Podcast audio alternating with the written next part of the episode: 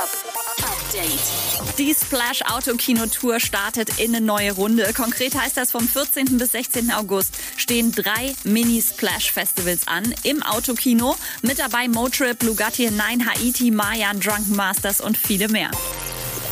Mega Überraschung für Hardwell-Fans. Von Hardwell hatten wir ja super lange nichts mehr gehört. Jetzt hat der niederländische DJ und Musikproduzent plötzlich auf seinem privaten Insta-Account ein Hip-Hop-Mixtape gepostet.